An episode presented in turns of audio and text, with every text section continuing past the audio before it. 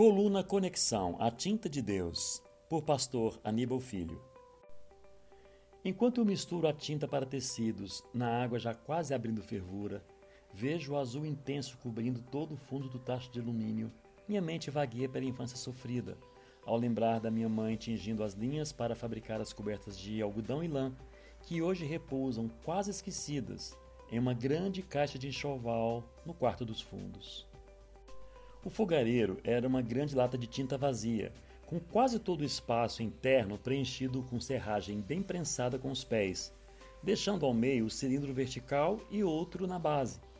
Na entrada para a lenha, espaços antes ocupados por garrafas que eram retiradas quando a serragem estava firme. Este era o canal por onde as chamas vibrantes subiam e lambiam o fundo do tacho, com água fervente e linhas sem cor imersas na cauda colorida. Lembro da minha mãe se aproximando do fogareiro aceso, limpando o suor da testa com as costas de uma das mãos, enquanto ajeitava a lenha com outra. Ela curvava um pouco o rosto e olhava de soslaio, apertando seus pequeninos olhos, como se quisesse fugir da fumaça. Era um ritual que se tornou um quadro pintado na minha memória. Hoje eu aprimorei a técnica, uso um fogão a gás e ouço rock and roll no fone de ouvidos e devoro uma gulosema qualquer enquanto reviro uma bermuda bem usada no tacho com colher de pau de cabo longo. Daqui a pouco, a bermuda vai ficar balançando ao vento no varal, tão azul quanto irreconhecível.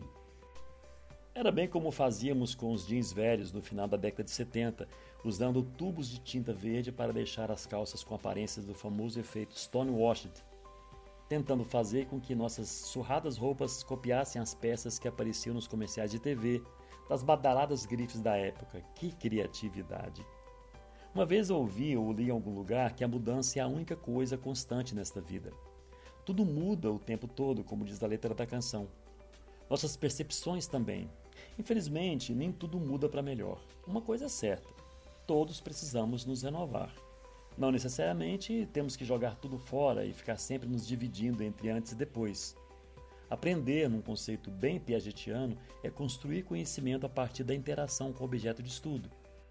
Estou aqui olhando para essa bermuda com cara de nova, pronta para uma reestreia e pensando em como precisamos rever alguns conceitos, ressignificar outros tantos, internalizar e consolidar princípios, traduzindo-os em atitudes.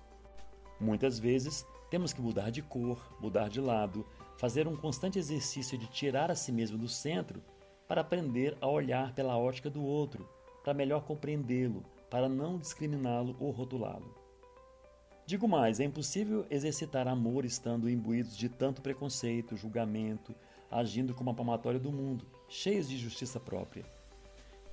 Penso que às vezes temos que nos mergulhar em um tacho de misericórdia, de complacência, de tolerância, nos despojar do nosso velho homem e sairmos de lá renovados, para andarmos em novidade de vida.